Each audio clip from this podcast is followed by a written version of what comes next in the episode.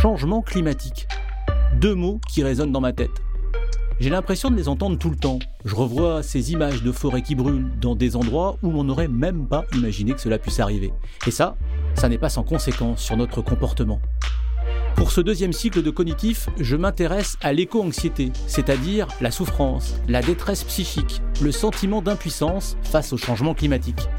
Pour comprendre ce qui se passe dans nos cerveaux lorsque l'on est confronté à l'urgence climatique et comment y faire face, je pars à la rencontre de chercheuses et chercheurs. Pendant trois épisodes, j'étudie ce sentiment complexe de plus en plus présent pour de nombreuses personnes et les différentes solutions pour ne plus se sentir submergé. Pour découvrir le premier épisode, rendez-vous jeudi 30 mars sur votre plateforme de streaming préférée.